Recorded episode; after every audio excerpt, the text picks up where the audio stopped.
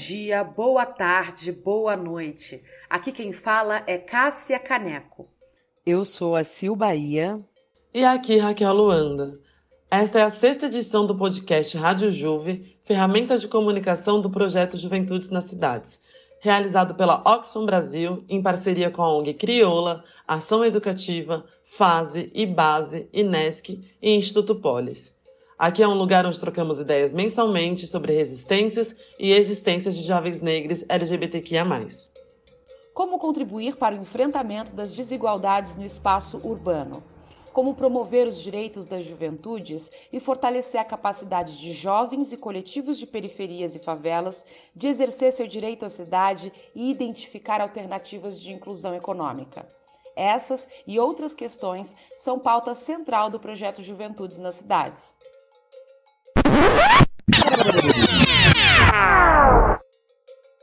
Como vocês sabem, dedicamos esse primeiro momento da Rádio Juve para a troca de ideias sobre sociedade, direitos e identidades, sempre buscando provocar reflexões e estratégias que fortaleçam os corres das juventudes. O episódio de hoje foi construído pela maravilhosa Sil Bahia, Silvana Bahia é co-diretora executiva do Olabi, coordenadora da Preta Lab, uma iniciativa de estímulo às mulheres negras nas tecnologias e inovação. É mestre em cultura e territorialidades pela UF e pesquisadora associada do Grupo de Arte e Inteligência Artificial da USP e do Grupo de Pesquisa em Políticas e Economia da Informação e Comunicação da UFRJ. Então, se cola aí, fica à vontade, dá um salve para a galera, fala um pouco sobre o tema do episódio de hoje.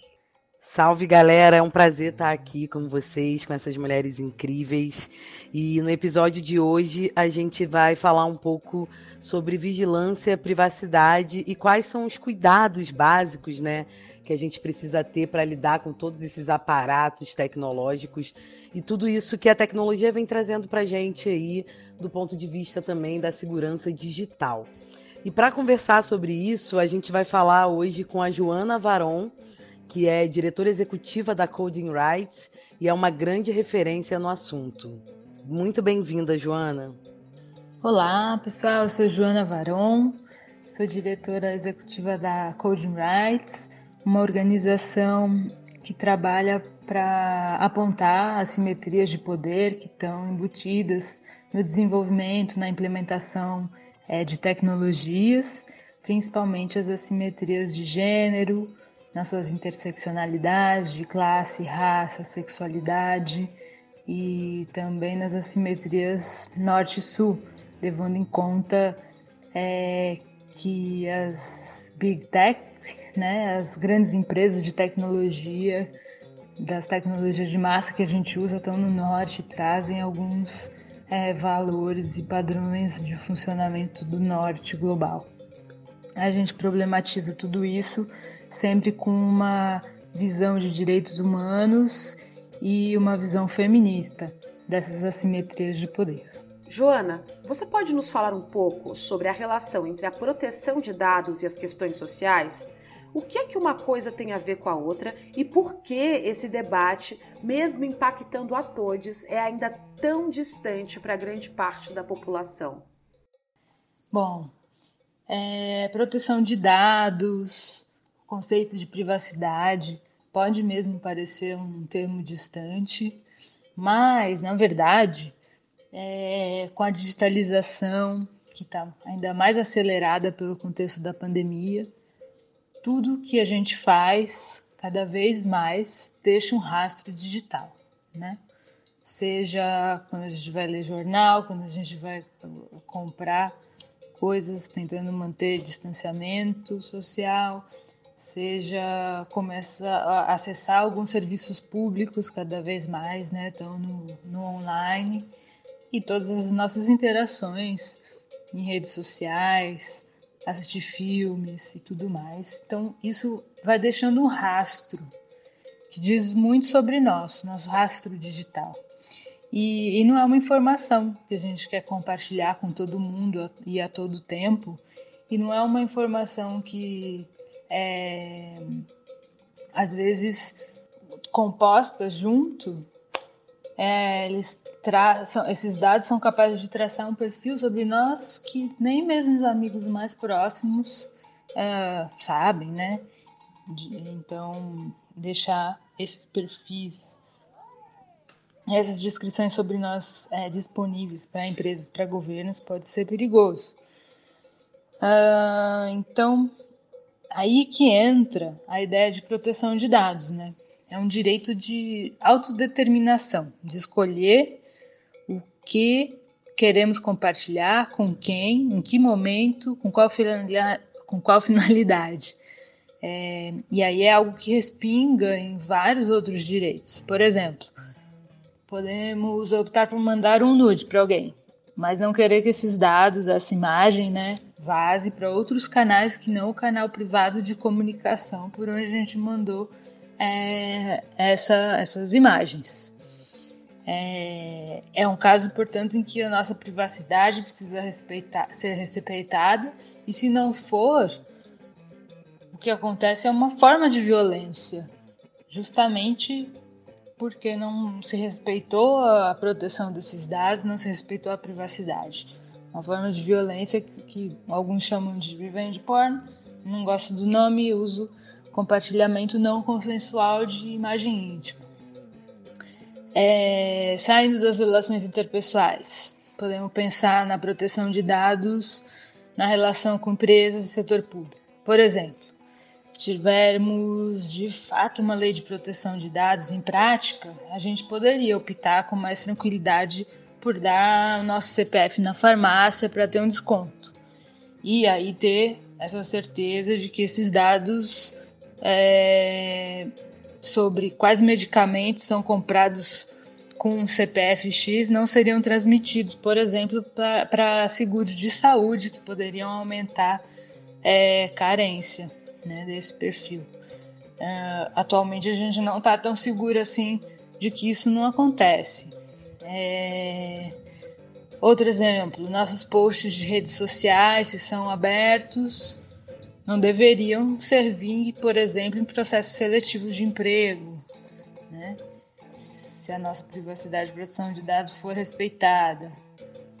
É, que mais? Nossos dados, enfim, nossos dados mais e mais podem ser, o ponto é esse, né? Que os nossos dados mais e mais podem ser utilizados contra nós, e seja numa entrevista de emprego, para negociar um contrato de aluguel, negociar um seguro, conseguir crédito, e por isso é, que existe proteção de dados, para que esse tipo de compartilhamento de dados pessoais não ocorra de maneira a privar a gente de determinados direitos e segregar ainda mais determinados perfis da sociedade.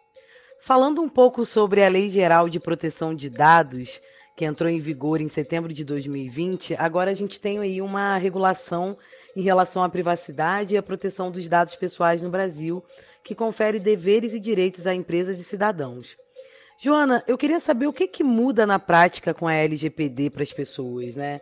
O que, que é importante saber sobre isso, mesmo sem ser alguém desse universo da tecnologia é, e do entendimento né, dessas questões?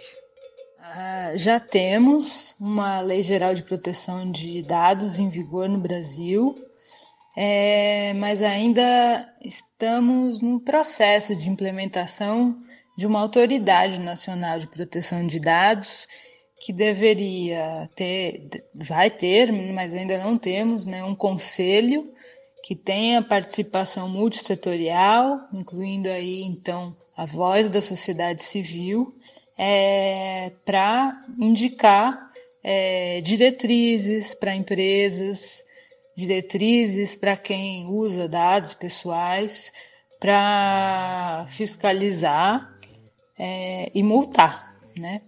A gente debateu essa lei por anos, desde 2009, e ela entrou em vigor em agosto do ano passado, mas ainda não temos sanções em prática. Isso vai acontecer mais adiante. Então, ainda estamos num momento de implementação, de formação é, do conselho, de implementação da autoridade e tem muito trabalho para fazer, tendo em mente, por exemplo, que a gente acabou de passar por um vazamento de milhões de dados de CPF, é, dados inclusive de renda, nome, é, e, e, e, logo depois aconteceu um outro uh, vazamento enorme de números de telefone associados a nomes e tal. Então, tudo isso deixa a gente bastante vulnerável, é, inclusive a fraudes, né?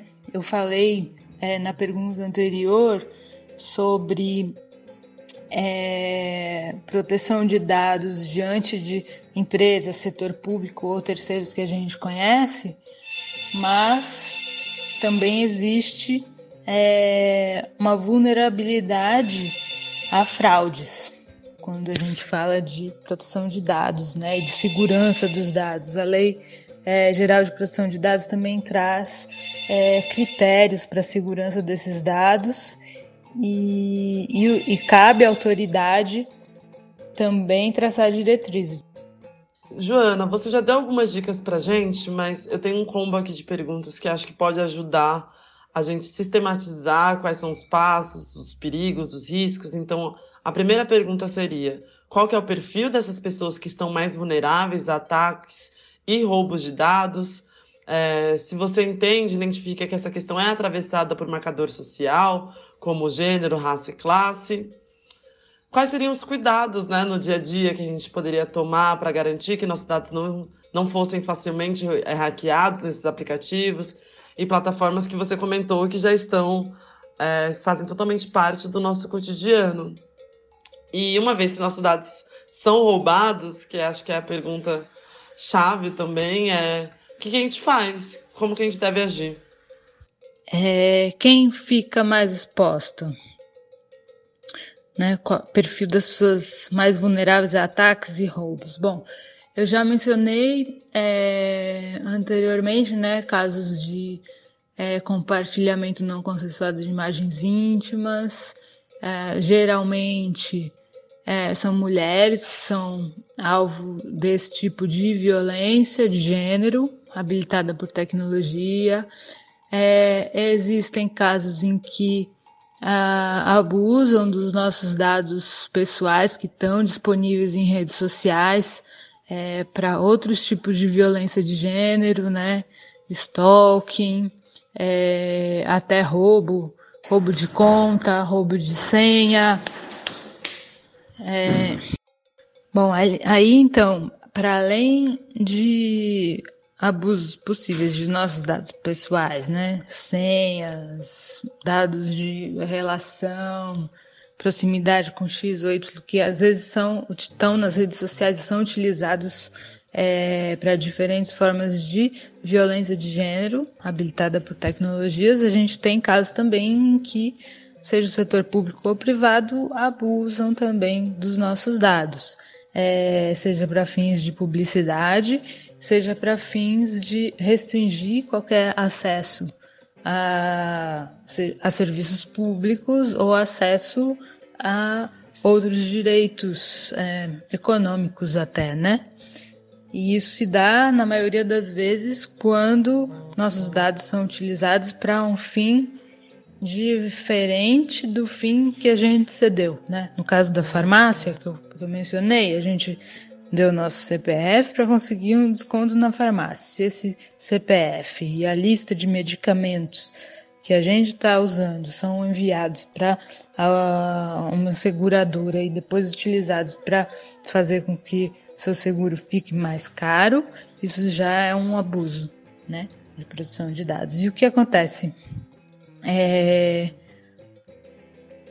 muitas vezes esses dados são utilizados, na maioria das vezes, né, nesse contexto do, do capitalismo da vigilância que a gente vive, eles são utilizados para traçar perfis. E de acordo com o perfil em que você se encaixa, é muito comum é, em que, que esses perfis sigam alguns estereótipos de gênero, de classe, de raça. E aí, a partir do momento que você está encaixado em determinado perfil, pode ser que determinados direitos fiquem mais difíceis de se exercer. E para finalizar, é, gostaria de perguntar como coletivamente podemos garantir a proteção ou a segurança de nós mesmos e de outros que nos cercam. Isso tem a ver com a mudança de comportamento que a cultura digital traz, que ela, na verdade, nos demanda, nos solicita? E aí, já aproveitando, quais dicas de site, conteúdos, projetos e trabalhos você pode dar para quem tem interesse em se aprofundar no assunto? É, tem, por um lado, uma mudança de cultura, de entender que é, proteção de dados e privacidade tá, é, são temas correlatos para a garantia de vários direitos, e, e, por outro, pensar que isso é uh, um, uma demanda coletiva, né? A gente tem um problema da, que é o problema da individualização da proteção de dados, de colocar muito para cima da, do cidadão, da cidadã, é, práticas de segurança de cuidados digitais, sendo que isso podia estar tá habilitado por design, por desenho de muitas ferramentas. São o que se chamam né, ferramentas é, que, privacy by design. É, geralmente ferramentas que não operam nessa lógica do capitalismo da vigilância é, e que cuidam da nossa privacidade, né? Nos apps de chat, por exemplo, seria o caso do Signal, ao invés do, do WhatsApp, que é, compartilha nossos dados com o Facebook para finalidades que cada vez mais a gente vê piores, né? Por exemplo, lá o caso da Cambridge Analytica e o compartilhamento de dados do Facebook interferindo em eleições. É... Então, a gente tem, por um lado, medidas a se tomar que são é, de segurança de cada um, mas a privacidade e proteção de dados tem que ser vista do, no âmbito coletivo. O que, que cada um pode fazer, por exemplo, nesse caso de mega vazamentos? É, a resposta eficiente vem mais uh, da autoridade né, uh, nacional de proteção de dados, cobrando uh, ações de segurança de dados, fiscalizando, do que ah, deixar para cada indivíduo tomar uma série de precauções que às vezes são bastante técnicas, né? Então, a visão coletiva da produção de dados é bem importante para a gente impulsionar como política pública.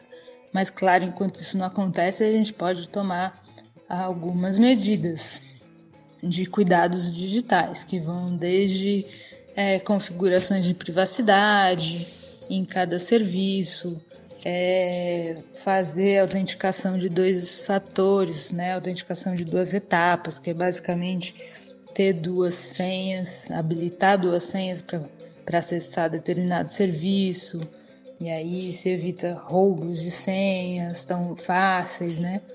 Uh, senhas fortes, né? Senhas que não sejam só data de aniversário que já está pública e vazada por aí, por aí vai. Então tem algumas medidas, né, que a gente também pode tomar enquanto a gente demanda também é, ferramentas que sejam mais protetivas dos nossos dados, da nossa privacidade e demanda também é, supervisão do setor público, das práticas, tanto de empresas como do próprio setor público, né? Por isso que essa autoridade precisa ser é, independente. Ela ainda não é, uh, mas pode vir a ser. Agora ela está num estágio intermediário de implementação. E aí de dicas então para tomar algumas é, atitudes aí para cuidados digitais, indico é, o projeto Safe Hermanas, a gente faz na, desenvolve na Coding Rights é uma série de GIFs que trazem dicas rápidas, formato pílula, é, de cuidados digitais, e aí apontam para outras é, fontes aí mais robustas É, no projeto Chupa Dados, a gente fala um pouco dessas práticas do capitalismo de vigilância no dia a dia. É, no site das Cyberseguras também temos vários recursos. E logo mais com a rede transfeminista de cuidados digitais, a gente vai ter mais lançamentos de, de guias fáceis é, para todos. Joana, eu queria muito te agradecer. Acho que foi esclarecedor é, esse papo que a gente trocou aqui. Acho que muita gente que vai nos ouvir aí agora vai ter menos dúvidas e talvez também mais interesse sobre o assunto. Queria te pedir também para falar um pouco da Coding Rights, enfim, falar um pouco mais sobre o que você quiser divulgar, que achar que não foi contemplado aqui. E queria realmente te agradecer pela partilha aqui com a gente. Aí é isso, queria agradecer é, a todos e se tiverem aí questões, dúvidas, sugestões, é só arrobar é, os perfis da, da Coding Rights e a gente interage por lá e pode mandar links é, de referência do que está acontecendo. Tá bom? Abraço. Ei, galera! Chegamos naquele momento em que jovens e coletivos de juventude de todo o Brasil compartilham seus trabalhos para que você, ouvinte, possa fortalecer essa galera ponta de lança, que tá no corre, enfrentando as desigualdades. Salve! Meu nome é Igor Chico, eu sou de Pirituba, sou na noroeste de São Paulo. Eu sou poeta, sou slammer Sou uma das pessoas aí que organiza o Islã do Pico. É, e também sou autor do livro Don Quixote Pichain. Eu tenho um sonho. O sonho é revoltar quem obedece, que se foda os que manda. Quem sabe meu povo não ouve minhas preces e faz de cada quebrada seu próprio reino de Wakanda. Cada vez que a gente rima, que a gente dança, é uma lembrança de que nessas nossas andanças não existe pecado. Era tudo bem mais feliz por aqui, até chegar ao povo que acredita em diabo. Agora, nós aprendemos cedo demais que não tem fórmula mágica para paz, mas cada vez que eu não me mato, eu consigo ouvir o aplauso dos meus ancestrais. Os preto velho estão sempre comigo. Perdão aí se minha rima às vezes parece triste demais. E o meu olho sempre cansado é que eu aprendi a entender o mundo brisando no mofo do meu quarto. Com minha mãe dizendo que eu tinha que estudar para ser gente. Como nós faz diferente? Se por aqui não tem vibrânio que salve a gente, se só a bala, fome, cela, proibições em cada verbo, medo em cada verso, desespero em cada viela. Quem vence se torna grande demais. Então desculpa se na minha poesia só tem espaço para quem perde, todo dia. Tipo meu pai, tipo bêbado da esquina. Se Deus ajuda quem cedo madruga, então ele não deve saber que eu não durmo há mais de um mês, pensando em como mostrar para cada menino daqui que ele também é um rei. Eu vou fazer as pazes com Xangô, para ver se ele me ensina a ser rei. É que eu sou filho do caçador, que arô, não sei respeitar patrão, padrão, nem lei. Fé, fé em quem para rodovias, em quem queima cadeias. Fé em Deus e nas crianças da favela. E não precisa aplaudir que isso aqui é só o nosso ensaio. E se hoje nós está vivo, agradece às mães de maio. Podia ser minha mãe. Que loucura. E meio que era. Morreu de tristeza, de banzo, de espera. A cota agora é fazer virar o sonho da Vera e de todas as mães que morreram esperando justiça. Então fica decretado: não morre mais nenhum menino nosso na mão da polícia. Eu sei que até hoje nós não achou o Amarildo, mas calma, muita luz. Revolução aqui é segurar o sorriso. Olha para o céu e agradece o Nordeste. Força de lampião para enfrentar a gambé que se cresce. Nem as pragas do Egito matam igual essas pestes. Até no Natal, lá na rua, tinha uma mãe chorando. Tipo a da Mateusa, tipo a do da Leste. Nós não tem direito ao luto e nem direito ao fluxo. Eu ando cada vez mais só, só que ainda é pelo caráter que eu escolho com quem vou do lado. E junto nós atravessa o mar vermelho ouvindo um rap bolado. Se ontem era silêncio e banzo, Hoje somos loucos anunciando sonhos no microfone. Oxalá vai nos recompensar por cada noite dormida com fome. Nanã vai cuidar de cada corpo dos nossos que some. Mantenha-se vivo, mantenha-se viva e verá que cada pantera negra tem seu próprio jeito de reinar. Alguns, no lugar de boné, usam coroa. E na mente, o que me guia é a voz da minha coroa.